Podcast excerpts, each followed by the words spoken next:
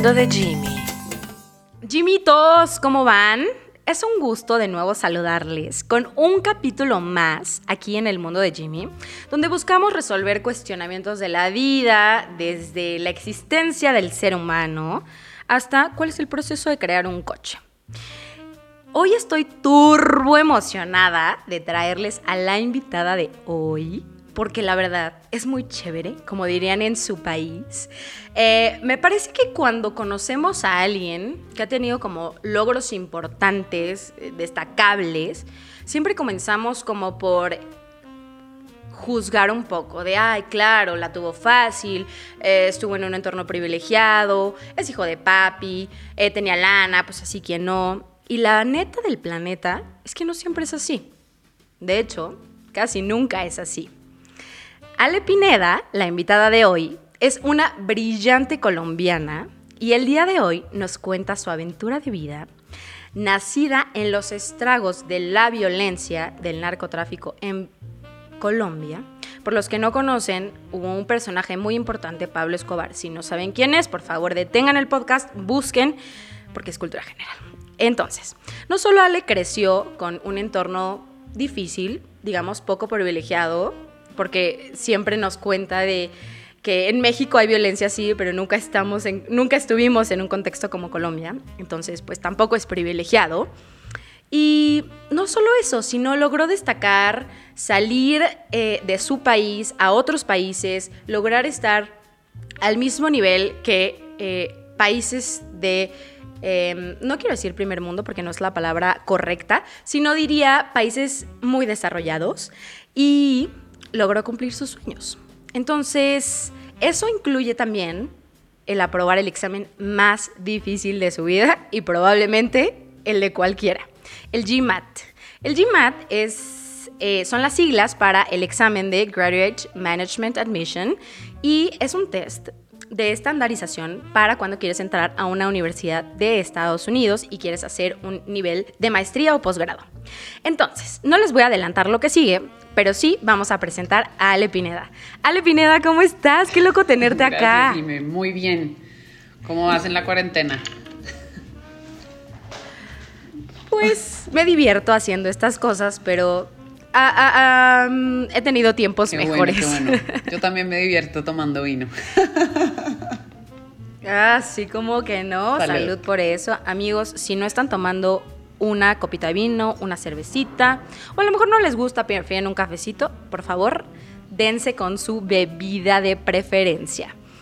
Bueno, Ale, cuéntanos a todos los que no te conocemos, eh, como que un poco de cómo llegas al punto en donde estás ahora. Em, a mí me encanta tu historia y yo he tratado de buscar lugares para poder sacarte más información y preguntarte, porque les cuento, Ale es mi, en la compañía donde trabajamos. Y bueno, es muy emocionante como conocer ese lado humano de las personas en las que te guían, que, que admiras y a lo que aspiras. Entonces yo quiero que nos compartas a todos cómo es que llegas al punto en donde estás ahora, que es gerente de una compañía multinacional eh, y además con em, un master degree en una universidad muy reconocida a nivel mundial.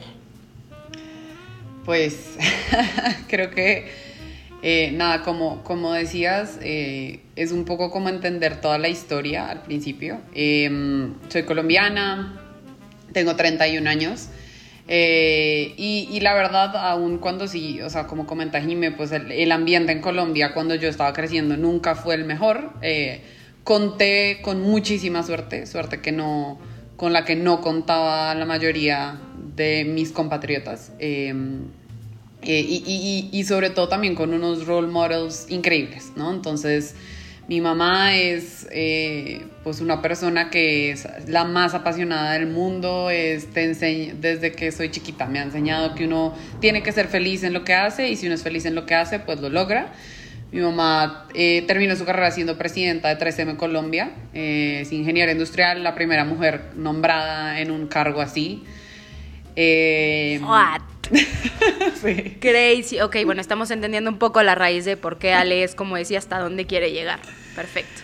Sí, eh, sí, ella digamos que de lo que mi mamá me enseñó, pues nada, la pasión con la que iba a trabajar, el amor, o sea, es una persona, de hecho terminó también su, después su carrera en, tres, en, en, RH, como yo, entonces creo que, creo que por ahí va un poco esa pasión mía de lo que hago. Y después está mi papá, y mi papá es todo lo contrario, una persona estricta, disciplinada, pero también es ese tipo de personas que te dicen que con disciplina y work y como hard work se consigue todo lo que uno quiere en el mundo, ¿no? Y también lo consiguió, vicepresidente de uno de los bancos comerciales, uno de los bancos más grandes en Colombia. Ya los dos están retirados viviendo lo que se merecen vivir. Eh, pero obviamente Jime cuando no tiene como todo este contexto, pues al final como que tienes lo que eh, o sea, como que te da todos los motivadores para lograr lo que quieres, ¿no? Realmente yo siempre quise estudiar en el exterior y ahí empieza un poco la historia. Eh, desde que estaba en la universidad, eh, mi universidad permitía hacer intercambios y apliqué, era difícil aplicar, apliqué dentro de la universidad para un intercambio a Barcelona, quedo en la universidad, me aceptan en la Universidad de Barcelona y como tres, cuatro meses antes de que ya nos fuéramos, literal cierran el campus de Cataluña para hacer remodelaciones y no aceptan los, los estudiantes para eso, para eso. Y a mí ya me quedaba solamente nueve créditos para graduarme y lo puedes hacer solamente cuando estás en la, en la mitad de la carrera. Entonces en ese punto fue como, pues ese sueño, sí, sabes, se fue. wow, qué fuerte. Ok. Y entonces, eh, pues desde ahí siempre me quedó la espina, les cuento esta historia porque eh, desde ahí siempre me quedó la espina de yo me quiero ir a estudiar fuera, ¿no? Y bueno, ahí entro a Coca-Cola. Después de que me gradué, pues en la, como becario, hice de becario en Coca-Cola. Entro a Coca-Cola. Antes de graduarme, incluso me dieron una posición full time. Eh, la verdad, yo nunca quería hacer recursos humanos. Eso es una buena historia, pero yo nunca quise hacer recursos humanos. Yo iba a ser banquera de Wall Street, financiera. Mi soy ingeniera industrial y mi especialización en la universidad es finanzas e investigación de operaciones. O sea, nada que ver con recursos humanos. Pero entré por recursos humanos a Coca-Cola porque pues era Coca-Cola y de ahí pensé saltar, pero poco a poco me fui enamorando del área, me fui enamorando de lo que hacíamos eh, y pues termino ahí y hago ahí los primeros 3, 4 años de mi carrera. Y pues como les dije que ya tenía esta espina, eh, en verdad la razón por la cual tomo la decisión específica ese año fue porque terminé una relación muy larga eh, con un novio, terminó una relación de cuatro años en ese momento, que después se vuelve una novela que también les puedo contar, pero en ese momento llevamos cuatro años y terminamos y yo digo, ya, me voy, me voy, me voy. Empezamos en la universidad, llevaba como dos años en Coca-Cola y yo dije, listo, me voy. La verdad es que el proceso para aplicar a una universidad gringa es largo. O sea, tú tienes que tomar la decisión por lo menos un año, un año y medio antes de que eh, entras, o sea, de que empieza el programa, ¿no? Entonces yo empecé en mayo del 2014 y realmente yo tomé la decisión tipo en el 2012, o sea, como al año y medio, dos años de estar en Coca-Cola. Entonces ahí, eh, pues nada, entro al entro al proceso, eh, que me imagino que vamos a hablar un poco más en detalles, pues les contaré los detalles del proceso y eh, entro a Emory, em, que fue la universidad que escogí. Ajá. Eh, el, el, Business School se llama Goizueta, que además es, fue uno de, los funda, uno de los presidentes más importantes y más icónicos del Coca-Cola Company, un cubano. Entonces era latino y era Coca-Cola y como que todo me llamaba cerca de la universidad, ¿no? Y apliqué a más, obviamente, pero digamos que todo me llamaba cerca de esta universidad. Y, esta universidad está en Atlanta, ¿cierto? Está en Atlanta, sí. Perfecto. Y ya, pues eh, digamos que ahí en esas conversaciones cuando yo fui súper abierta con la compañía de me quiero ir, me quiero ir, me quiero ir, todo el tiempo supieron, como el proceso es eterno, como que no pusieron ningún problema y ya cuando me sale pues me dan la oportunidad de tener una licencia no remunerada entonces realmente yo me voy como empleada de Coca-Cola sin que me pagaran sueldo, pero me pagaban... Pero que voy a regresar. Sí, claro. Me pagaban como la seguridad social, o no sé cómo se dice acá. O sea, como sí, sí, sí, La cotización El IMSS. El IMSS, exacto. Eso me lo seguían pagando, me seguían cubriendo eso.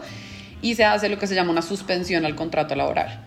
Y básicamente significaba que al año y pico, porque fue solo una maestría de un año, que también después les cuento por qué escogí eso, eh, pues me, me, ofertaban una posición. Y cuando volví, soy una de buenas y me habían ofrecido una posición en estrategia, como casi del mismo nivel que yo me fui, un poquito, como un nivel más arriba del que yo me fui, pero en ese momento renuncia mi ex jefe, que llevaba la gerencia, y, me, y entonces me quitan esa oferta y me ofrecen la gerencia. Eh, pues eran cinco niveles más grandes de, de, lo que yo me había ido. La verdad, yo creo que los primeros tres meses caminé con cara pálida, no sabía ni, ni dónde estaba. O sea, el susto no me dejaba pensar. Y con grandes líderes, grandes pares y un gran equipo, pues se sacó se sacan las cosas adelante y pues ya después de tres años en esa posición termino acá en México. ¡Qué yo llevo un año y pico, ¿puedes creerlo, Jimé? ¡Qué rápido! O sea, justo estaba pensando cuando te presentaron en, en, el piso de RH, ay, sí, acaba de llegar a Lepineda y yo, wow, qué rápido. O sea, fue como hace dos meses para mí, ¿sabes? Qué rápido. Bueno, no, fue hace como un año y medio, sí, no, ya, ya, yo soy mexicana. Sí. es que ven por qué les digo que tenía que traer a esta invitada. O sea, escuchen como toda su historia. Ok, sí, tuvo unos role models. Hay gente que tal vez no lo tenemos, pero sí creo que a partir de ahí, eh, Ale, empezaste a hacer como tu camino. O sea, tú pensaste en lo que a ti te beneficiaba, lo que tú querías, lo que te, te enseñaron. Y sabes que se me hace así una historia como un en un millón, es que tomas la decisión muy joven realmente, o sea, saliendo de tu universidad como unos dos años. ¿Tenías cuántos años? ¿25? Menos, 23. Yo cumplí 25 ya, cumplí 25 dos días antes de irme al MBA. Ok, perfecto. digamos que la edad fue uno de los grandes temas. Ah, Porque cuando yo tomé la decisión, todo el mundo me decía, la duda el MBA o sea, para cuando estás más grande. Justo, terminaste de, hablar como todos los programas están estructurados para personas más grandes. Yo era de las más jóvenes, no era más joven. Y vemos cómo lo eh, ¿ok? Em, Ale, justo te iba a preguntar eso, porque hay muchísima gente que yo he conocido que hace maestrías y es mucho más cerca de los 28, 29, 30, tal vez un poco más arriba, cuando ya tienen posiciones más gerenciales. Y justamente esa es la justificación, que se vuelve mucho más rico y mucho más em, como, como vibrante la situación de estudiar la maestría en otro, en otro país, o bueno, estudiar la maestría en general. También esa duda. tú, mirando atrás, ¿cómo lo ves? ¿Fue una decisión acertada o fue una decisión como de verdad que la repensarías si tuvieras la oportunidad? Mira, yo, yo no la repensaría yo. Em, un poco porque es muy difícil repensar una decisión que me llevó a uno de los mejores años de mi vida. pero, pero sí creo que es, un tema importante. Creo que, o sea,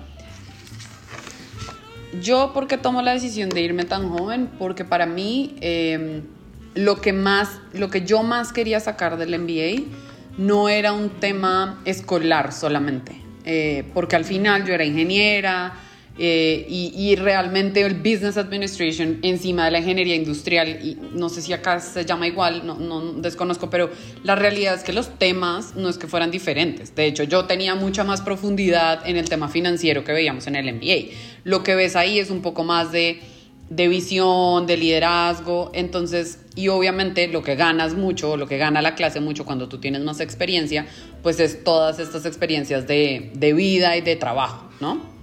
Entonces, para mí fue muy importante irme joven porque al final yo no buscaba era el contenido académico, sino que buscaba más un tema de experiencia internacional. Em, sí, por porque te estabas picada desde lo de Barcelona. Exactamente. Entonces, para mí era mucho más importante eso que lo otro. Ese era un tema. Y, las, y el segundo driver, para mi decisión, que ahí sí creo que sí lo pudiera también decir en términos de, como gerente de talento de una organización grande que ha visto muchos casos es que a medida que tú vas creciendo en la organización es mucho más difícil dejar un puesto de gerente que dejar un puesto de, de, especialista o de ejecutivo. No solamente por el reto, eh, sino por el, por el ingreso, ¿no? O sea, es que no es lo mismo dejar un sueldo en la mesa de, yo qué sé, 3 mil dólares, estoy poniendo un ejemplo súper random, de, que de mil. Porque es que cuando tú eres, tú vas creciendo en la organización, pues te van dando muchísima más plata. Entonces también el costo de oportunidad, pues eh, varía mucho. Y entonces lo que pasa en ese momento, eh, cuando ya tienes estas posiciones herenciales, es que la gente dice, no me da, las matemáticas no me dan. A mí sí me daba, porque, a ver, no que no me diera en el sentido de que igual es casi, pero, pero yo dejaba de ganar, no sé, como mil dólares o menos. Mientras que si uno deja de ganar 5 mil o ya vive solo, yo vivía con mis papás, toda la plata que yo había ahorrado desde becaria hasta, o sea, yo desde que fui becaria ahorré todos los meses más del 50% de mi sueldo para poder ahorrar para el MBA. Y esa fue una... ¿Es de verdad? Sí. Al, Ale, o sea, si nos quisieras compartir cuánto ahorraste en total para irte a la maestría y si te alcanzó o... No, no me alcanzó, obviamente. A ver, me ahorré como 25 mil dólares de esa época, que también ahorita ha cambiado, pero esto es un montón. Eh, y yo me gané el 50% de, la be- de beca, o sea, yo el tuition solo pagué el 50% por notas de universidad y por GMAT. No sé, decía como, en verdad la carta decía como por honorable, eh, como application, una cosa así. O sea, no, no nunca o sea, fui- como que fuiste muy destacada en tu Sí, aplicación. algo así, Por- exacto. Y me dieron el 50% de la beca. Ándale. Tiene más cosas que ver. Yo creo que el ser mujer, el ser latina, todo eso suma en la aplicación, eh, sobre todo en un país como Estados Unidos. Entonces, eh, me dieron el 50% de la beca, yo me pagué el otro 50% de cuenta del tuition, me alcanzaba. eh, y mis papás me ayudaron con la vida.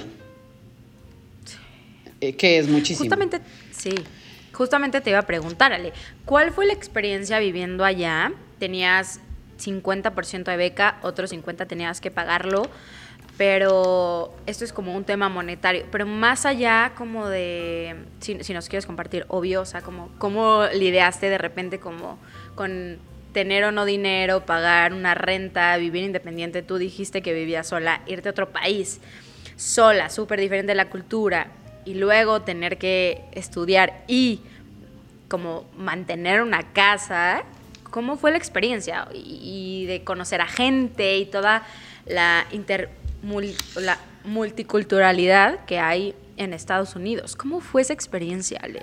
Mira, yo eh, voy a ir por partes porque tu pregunta está muy cargada y quiero contarles muchas experiencias. Mira, al principio, o sea, yo, yo tenía una vida, ah, bueno, ¿se acuerdan que había tomado la decisión de irme porque había terminado con mi novio? Pues volví con ese novio, pero cuando volví igual le dije, igual me voy, sí.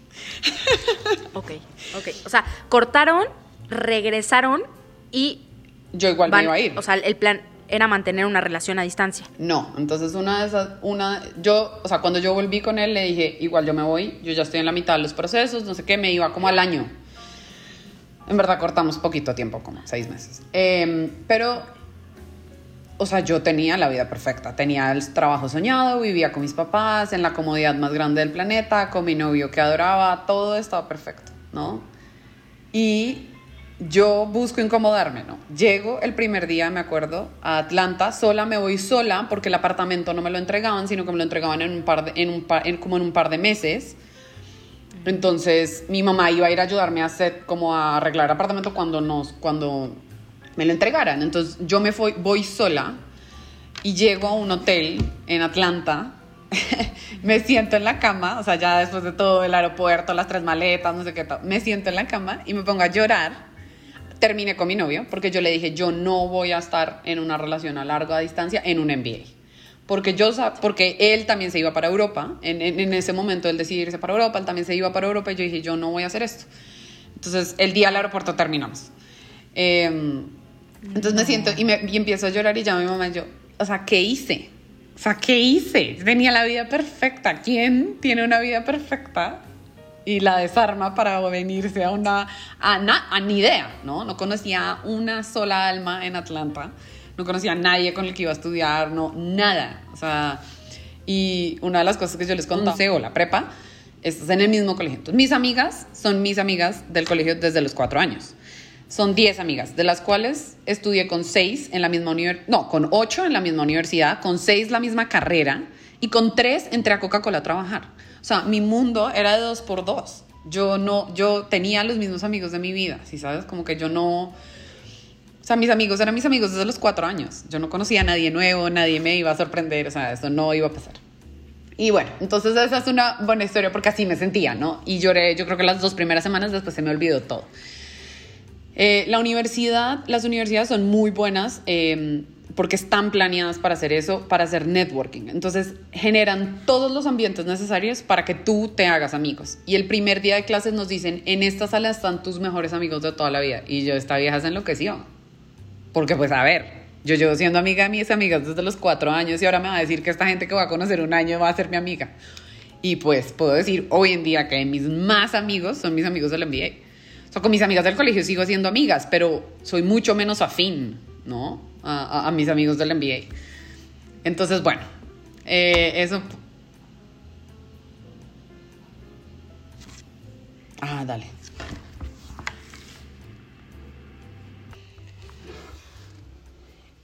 Y bueno, o sea, digamos que así fue como me sentí al principio. Ya vivir y en ese momento ya yo a vivir solo un tiempo, después me volví muy amiga de una ecuatoriana, de una colombiana que entraron al programa, terminé viviendo con ella, entonces la verdad como que es de ese tipo de cosas que todo se fue dando para que la carga que tú hablas como de vivir sola y sostener la casa y todo, como que se fue disipando, ¿no? Pues conseguí roommate, entonces me, valía la mitad de lo que yo había anticipado. Eh, la universidad queda muy cerca, la residencia donde yo vivía queda muy cerca a, la universidad, entonces nos íbamos en un, en un transporte de la universidad, era casi un dorm. No hay dorms para graduate students, pero casi, o sea, era como muy cerca. Eh, y otro beneficio muy grande, Jimmy, creo que es uno de los temas que, uno, que yo aconsejo siempre que van a estudiar MBA, en verdad el costo de vida de la ciudad es un issue. O sea, Atlanta es una ciudad muy barata, muy barata en términos de renta. Yo creo que la renta incluso me costaba menos de lo que me cuesta aquí. Aquí la renta es escandalosa, pero bueno. Eh, o sea...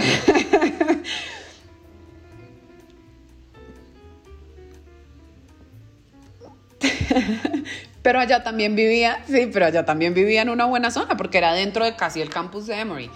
En todo caso, es, o sea, no se compara una universidad como Emory, eh, no se compara el costo de vida, perdóname, de Atlanta con el costo de vida de Nueva York, o con el costo de vida de Los Ángeles, o San Francisco, o incluso Miami. O sea, no, no se compara. O sea, salir a tomar una cerveza, coger el Uber, todos los precios son muy diferentes.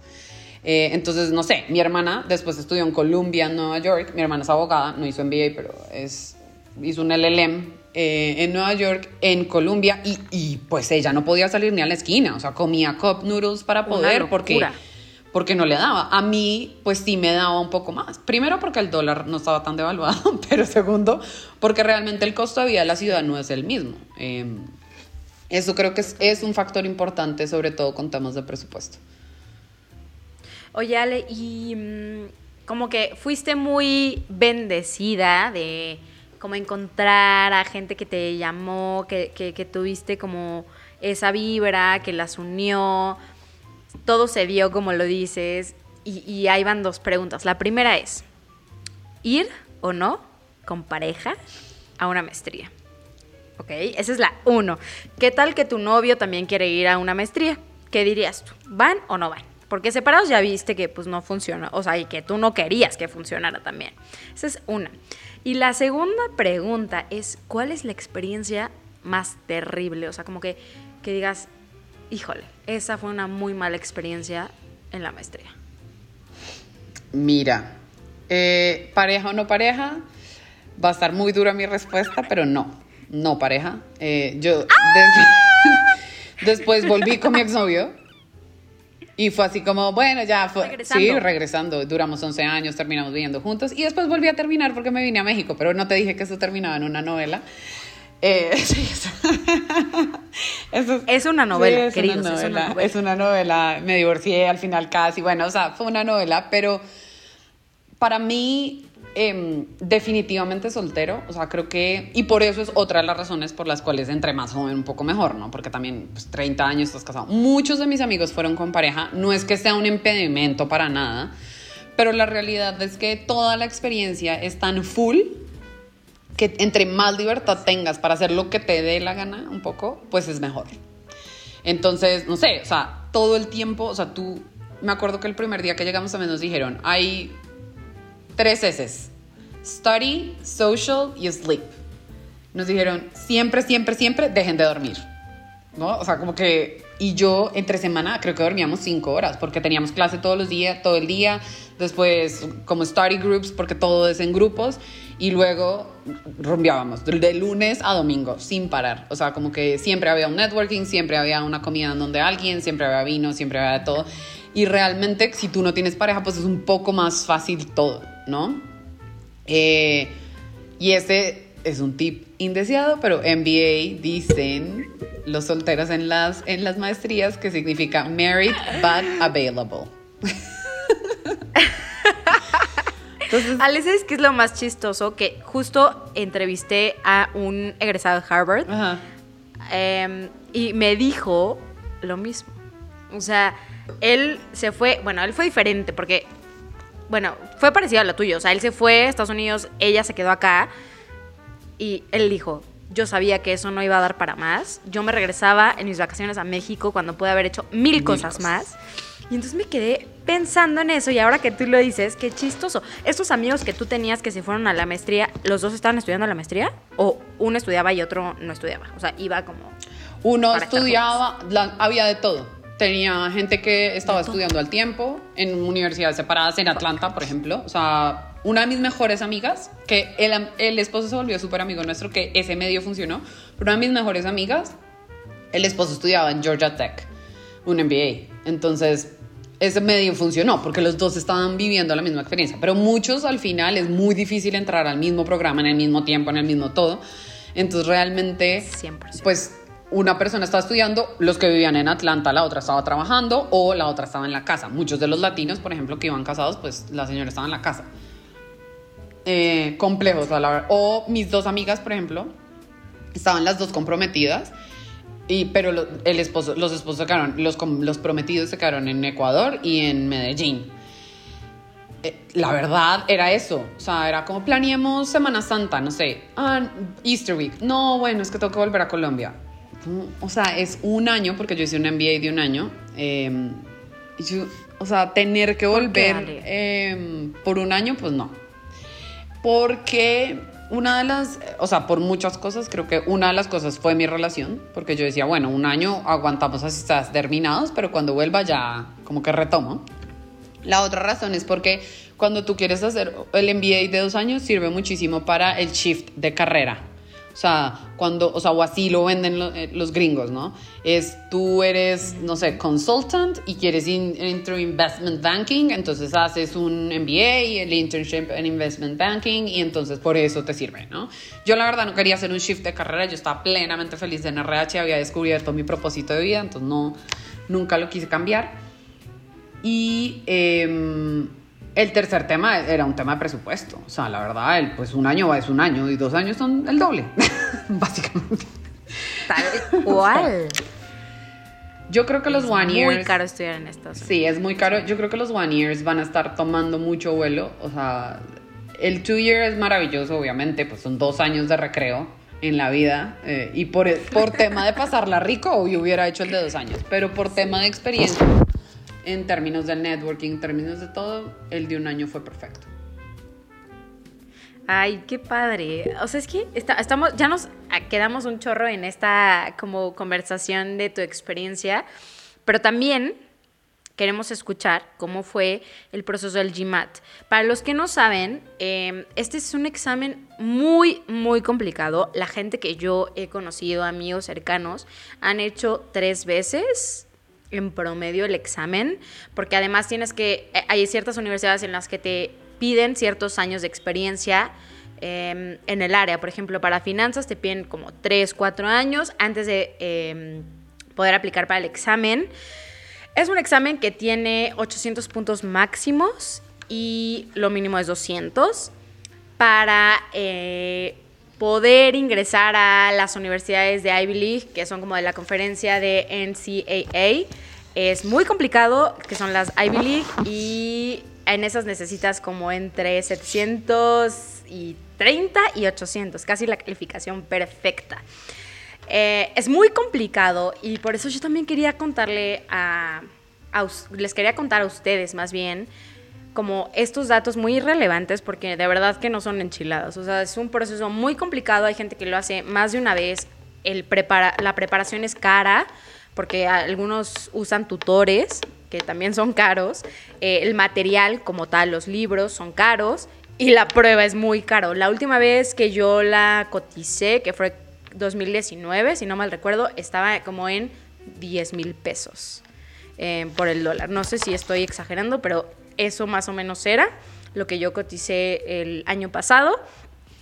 Y es una prueba muy completa que tiene eh, varias secciones. Te evalúan estadística, te evalúan numbers, también te evalúan vocabulario, eh, gramática, pero por eso quiero que Ale, de viva voz, nos cuente cómo fue su experiencia con el GMAT. Bueno, Ale, por favor, cuéntanos. me ha quedado responderte una parte de tu pregunta anterior, que es ¿qué fue lo peor que me pasó? El GMAT. O sea, es lo único malo de hacer un MBA. Lo único. Es una tortura china, pero vale la pena. es todo lo que quiero decir antes de empezar a contar los detalles. Em, efectivamente, yo lo hice tres veces. Eh, y es soul crushing. ok. Eh, hice un curso en Colombia por unas personas certificadas. Eh, tiene cuatro partes. Una parte de un ensayo, una parte que se llama Integrated Reasoning, que tiene como 12 preguntas, y tiene la parte verbal y math. Verbal y math son los que sacan el puntaje de 800. Eh, eh, pero igual tú tienes que hacer todo y no te puede, no es que te puedas poner en el, en el SI 2, ¿no? O sea, te tienes que sacar como entre 4 y 5 en el SI para poder hacerlo, para poder igual que el 800. O sea, como que tienes valga. que aprobar todas. Sí, exacto, tienes que aprobar todas. Hay muchos, bueno, el examen es súper difícil porque no es un tema de que los temas sean, o sea, en, en inglés hay un punto muy grave para, en mi opinión, y que después descubrí que era una desventaja muy grande para los que no somos como nativos, y es que hay un punto en el que el inglés no mejoras más, porque te, te preguntan idioms, slang, cosas que solamente una persona que vive y crece allá puede responder. O sea, como si nosotros hiciéramos un examen de qué significa, no sé, chilango. o sea, Hipotenusa. sí, ah, no, Sí, bueno, o sea, más. O sea, es súper slang, súper de idioms. Entonces, hay un punto en que tú, tú puedes ir subiendo, estudiar. Yo estudié en colegio bilingüe toda mi vida. Mi mamá está casada con un gringo y aún así mi verbal empezó mal. Eso también tiene como porcentajes dentro de las cosas para sacarle. Entonces empecé a hacer cuenta como en 30% y lo fui subiendo y llegué a como a 60. De 60 nunca pasé del 60% porque era ya un tema como súper complejo en términos de el slang nativo. Math es entonces por donde puedes resaltar. Eh, entonces, math, pues en verdad los problemas no son complejos, tienes que volver ahí a la primaria, geometría y la vuelta, pero, pero se puede estudiar. Yo era ingeniera, o sea, eso no era, no era el problema. El tema con math es- son los tiempos por pregunta. Todas las preguntas se pueden contestar si uno tiene el tiempo, pero es que tienes como un minuto y medio por pregunta, o dos minutos. Sí, pues exacto. el estrés no te deja pensar, eh, más o menos. Entonces, ese es el gran tema de math. Es cómo logras solucionar problemas a una velocidad muy alta. En algunos temas, después, bueno, después de que hice el curso, que la verdad no me sirvió mucho, o sea, el curso sirve como para entender un poco la dimensión del examen y así, pero pues creo que hoy en día en YouTube se podría ver eso. Después sí usé una aplicación muy buena que se llamaba Magoo, una cosa así, GMAT Magoo. Después les doy el dato exacto. La aplicación era excelente porque literal tenía preguntas del banco de GMAT, sacadas del libro, que el libro también tiene preguntas. Pero después de que tú contestabas la pregunta, te decía cómo contestarla. Y uno de los trucos del GMAT es que, por ejemplo, tú contestas, había veces que te decían, llegas hasta aquí y eliminas, haces, solucionas el problema y eliminas estas dos respuestas porque ya no son. Eh, y como ya no te da más tiempo para hacer el, el final de la solución, escoge una de las dos al azar. O sea, es así, porque ya hay un punto que ni siquiera un, o sea, no es como que un genio lo pueda hacer, es que Sí. está diseñado para eso el examen. ¿no? Sí, exacto. 50% para que esté abajo de los 500 puntos y 50% para que esté arriba de los 500. O sea, no es nada. Es muy poca gente la que la arma. Sí, es exacto. Y, y sobre todo es el estrés, es la carga. Yo la verdad siempre he sido buena estudiante. Para mí este fue mi primer failure en la vida. O sea, yo no podía creer que yo hiciera, que hubiera estudiado, pagado, todo lo que hubiera y llegué al primer GMAT 550. Que no es una mala nota, de hecho, es una nota con la que hubiera Nada. podido aplicar a unas universidades. Pero pues yo había estudiado para 700, ¿no? Horrible. No. Y Ale, ¿cuánto obtuviste para entrar a en la última 640. no, pues Esto es una locura, o sea, de verdad, de verdad que cuando se ponen a investigar y se ponen a ver cómo está el rollo, esto es una locura. O sea, es un buen de dedicación, un buen de disciplina y también, pues, gente que, que, le gira, que le gira. No, no lo voy a negar. Mira, creo que, es, creo que son las dos, Jime. O sea, es, es eso y es como. Entonces, después del 550, me acuerdo que estudié como otros seis meses y hay un tema psicológico con eso que te juro que yo creo que es de las cosas que más enseña y es todo el tiempo que no estás estudiando, o sea, tu vida se vuelve el examen y todo el tiempo que yo trabajaba full time normal, pero todo el tiempo que no estás estudiando, tienes cargo de conciencia. Es como estoy durmiendo, tengo cargo de conciencia, estoy haciendo ejercicio, tengo cargo de conciencia, estoy con mis amigos, tengo cargo de conciencia de que no estoy estudiando para el examen. Debería estar estudiando. debería estar estudiando. Todo. Todo se vuelve debería estar estudiando, ¿no? Entonces, y eh, fue demasiada presión. Entonces duré como otros cuatro meses, lo presenté por segunda vez, 580, drama, o sea, no, mal. Y me acuerdo que yo dije, no, esto es el estrés. Y a las, dijo, lo pongo en, en dos semanas. Voy a repasar tres temas y en dos semanas lo vuelvo a hacer. Y a las dos semanas... Tal cual. Sí, tal cual. Y a las dos semanas lo volví a hacer y ahí saqué 6.40. Porque me había ganado el estrés. Me había ganado tanta preparación. Yo decía, ya no necesito prepararme más. Yo ya sé lo que, está, lo que voy, me, voy a enfrentar. Necesito entrar con cabeza fría. El 580 ya era un rango que para Emory, por ser latina, por ser mujer, ¿eh? ayudaba. Entonces, yo me quería sacar más porque quería estar muy segura, pero mm, creo que ya con ese backup de decir, bueno, con 580 a lo mejor, pues ya estaba, como que lo presenté y me, dio, ¿no? O sea, como que todo se, se dio. Entonces, pues nada, el GMAT sí creo que fue mi peor experiencia.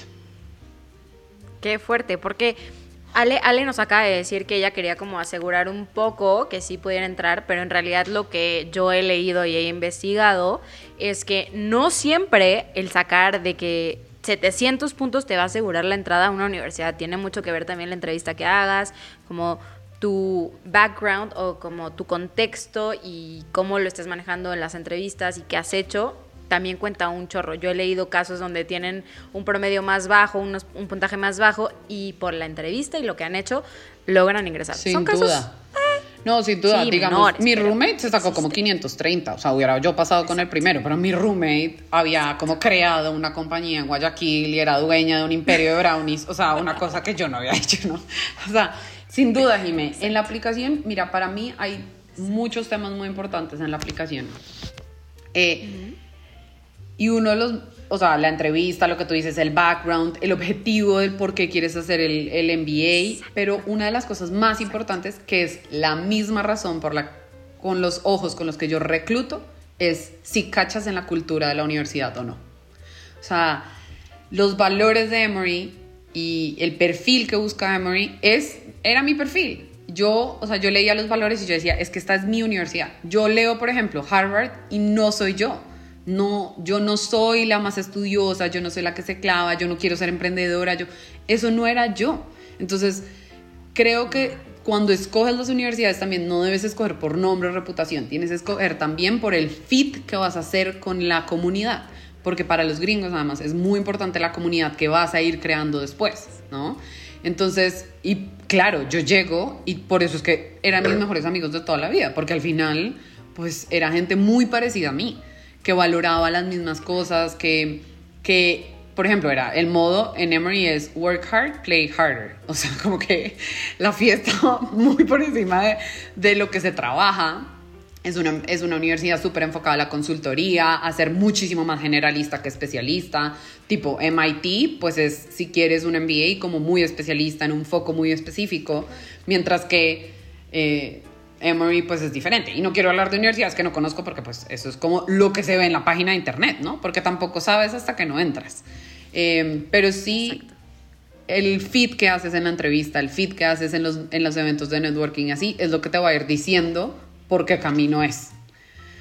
Yo, como te conté, había aplicado cuatro otras universidades y pasé en todas, dos en Europa y dos en Estados Unidos. La otra era una de Thunderbird.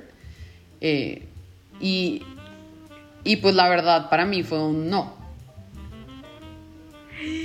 Qué fuerte. Justo esta pregunta es clave. A ver, ya nos dio un buen de tips, Ale. O sea, ya nos dijo, a ver, si no haces fit, ni te metas porque ni lo vas a disfrutar. Dos, Ale nos dijo, no solo es estudiar, es también em, dar una buena entrevista a los proyectos que has hecho. Y esta tercera es la pregunta a la que quiero ir.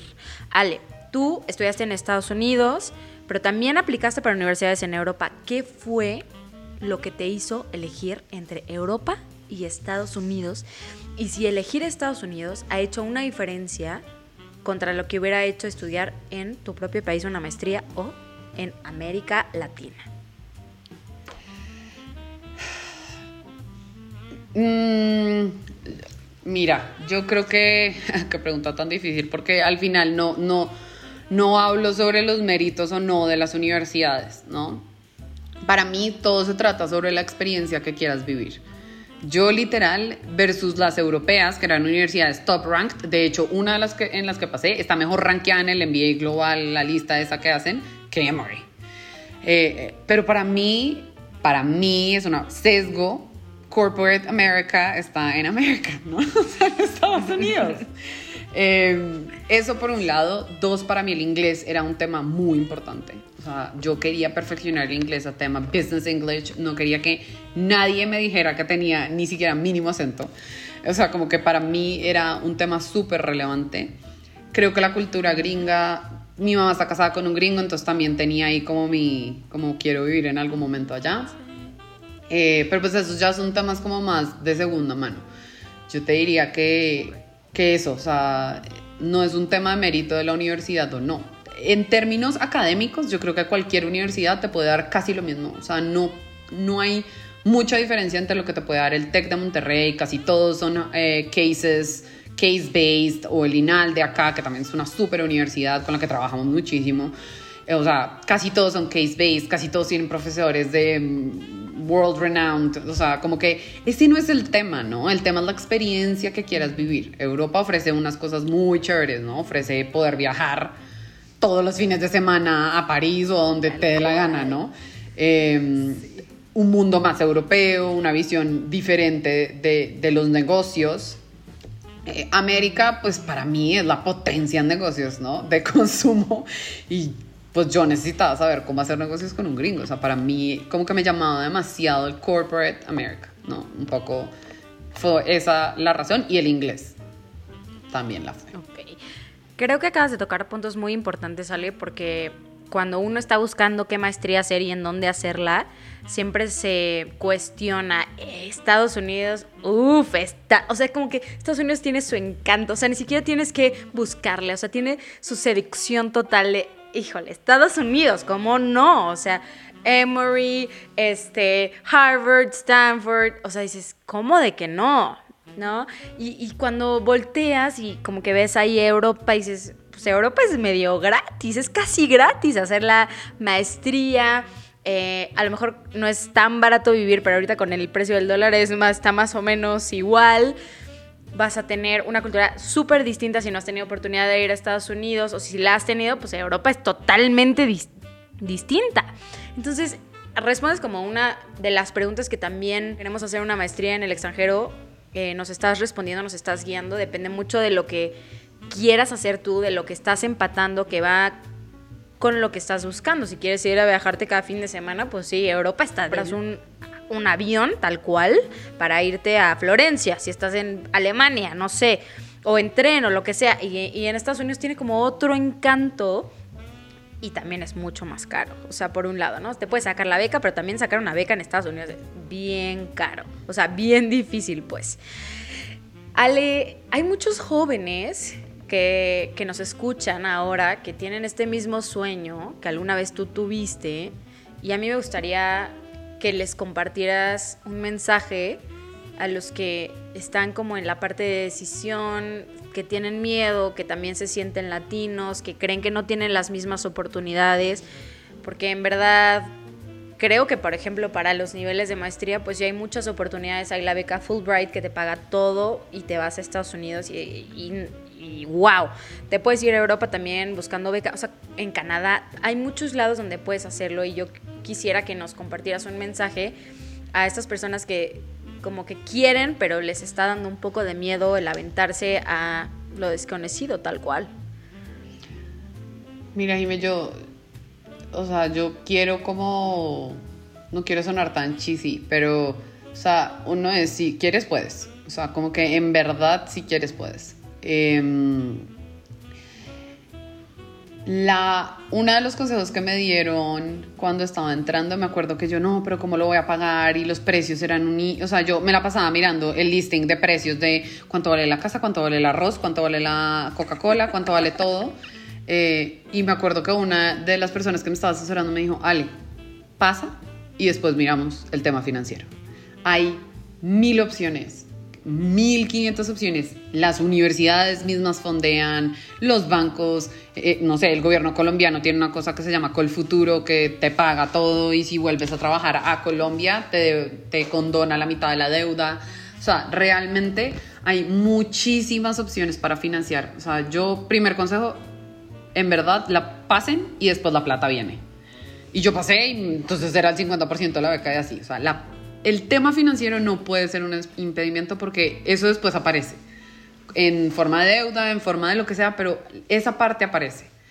Em, y para mí ha sido la mejor experiencia, life changing, nunca cambiaría ni un solo segundo del año que viví, eh, ni un solo segundo de las personas, de las experiencias, de los momentos que viví.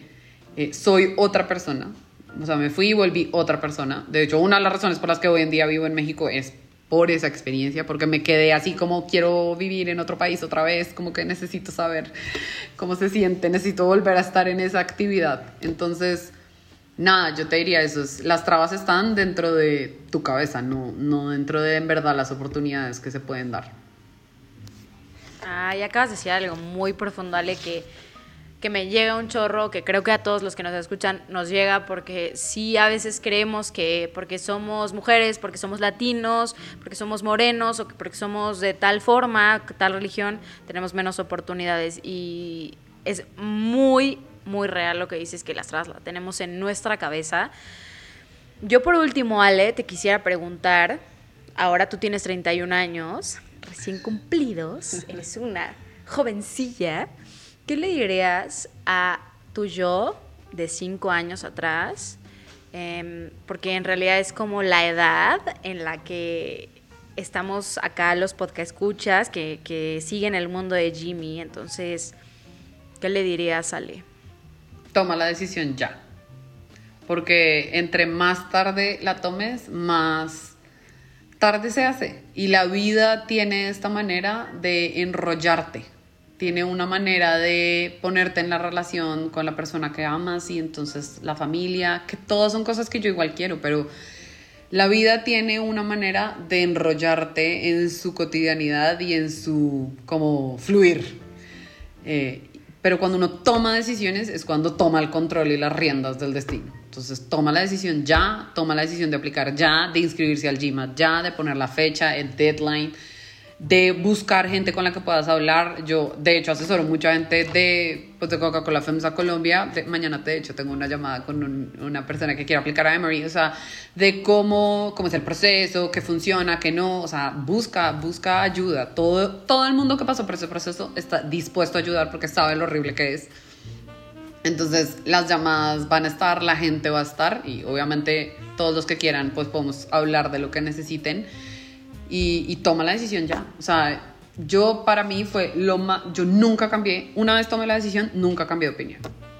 O sea, podía haber vuelto, de hecho me promovieron, o sea, me, me ofrecieron un cargo en finanzas, que era mi sueño, lo rechacé porque yo me iba a ir. Y ahí es cuando uno en realidad toma, o sea, uno decide para dónde va, no, no deja que la vida decida.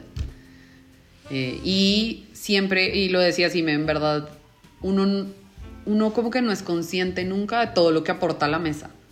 O sea, cuando yo hablaba en, mis sesiones de grupo con mis amigos gringos, o sea, ellos como que no, eran como, wow, no lo puedo creer, no puedo creer que hayas vivido todo esto, pero como así, no podían creer que alguien de recursos humanos supiera Excel, yo como amigo soy ingeniera, ¿sabes? Excel, sí, sabes, como un montón de cosas y, y yo decía, Dios mío, estoy sumando mucho a la mesa, o sea, sumo mucho a la diversidad de este grupo, a la diversidad de pensamiento, a todo Eh, y uno es el que se pone como yo, no es que yo no tengo nada que ofrecer porque tengo 25 años y todos mis pares, todos mis groupmates tenían 28 o 30. Y sí, tenía mucho que ofrecer, una mirada diferente, eh, era colombiana, otras cosas, ¿no? Eh, energía colombiana, podía bailar. Obvio, les encanta. pues nada, ese sería mi consejo, Jimé. Ale, fue demasiado increíble poder escucharte, eh, hablar de verdad desde el corazón, con toda la experiencia que has tenido. Inspira muchísimo ver que una persona latina, mujer, porque pues la representación importa, que tenga tantos mensajes que compartir, yo me quedo muy tranquila, me quedo muy contenta también y a la vez con muchos pendientes que hacer para lograr eso, para tomar la decisión ya. Y pues gracias por compartir cómo cumpliste tus sueños. Muchos aspiramos como a esto que tú lograste a tan temprana edad, siendo joven, sin importarte lo que pudieran decir, sin la plata como tú lo dices. Entonces, pues todo lo bueno tiene, tiene su fin tristemente, vamos a terminar este capítulo. Yo sé que todos tienen muchas ganas de preguntar mil cosas más. Les prometo que traeremos a Ale para otras eh, situaciones. Pero Ale, muchas, muchas gracias por estar acá y también poder aclarar a nosotros que pues estamos ahí descubriendo un poco de la vida, de lo que queremos hacer y te mando un abrazo, te agradezco, gracias por inspirarnos y por también ser un modelo aspiracional. Mm, tan linda, Jime. Increíble, o sea, no sé, como que me siento rarísima siendo la receptora de esas palabras. Todavía me siento demasiado niña para estar recibiendo ser inspiracional, si sabes, como que, no sé, eh, muchas gracias por tenerme, la verdad, esto es algo que nunca hago, pero... Eh, Simplemente me pongo a tu disposición, claramente sabes que estoy aquí para lo que necesites y para los que necesiten también, en verdad, que esto me gusta mucho, me gusta mucho asesorar, me gusta mucho coachar, me gusta mucho como estar en este mundo independiente, eh, por eso hago recursos humanos, entonces, pues lo que necesiten, aquí estoy, gracias por invitarme y un abrazo también. Ella es Ale Pineda, gerente de una empresa multinacional, que nos compartió su experiencia con el examen más difícil de su vida. Nos vemos.